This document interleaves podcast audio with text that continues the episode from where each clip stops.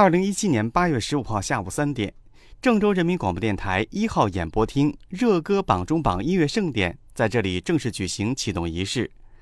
FM 九十四点四郑州音乐广播始终致力于推动文化产业发展。这次音乐盛典是基于中国热歌榜这个栏目进行打造。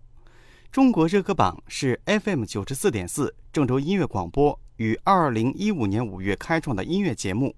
以打榜形式关注流行乐坛音乐人及其作品走势。本档节目与河南省内十八个地市联盟台共同打造，覆盖范围、受众影响之广，均属于省内首创。启动仪式上，有两位明星嘉宾前来助阵，他们是华语乐坛经典传奇赵传和内地新锐好歌声贝贝。赵传在现场清唱了自己的新歌，贝贝也带来了精彩的表演。据了解，热歌榜中榜音乐盛典将于二零一七年十月举行，届时会有二十五组歌坛明星空降郑州，揭晓近三十个重量级奖项。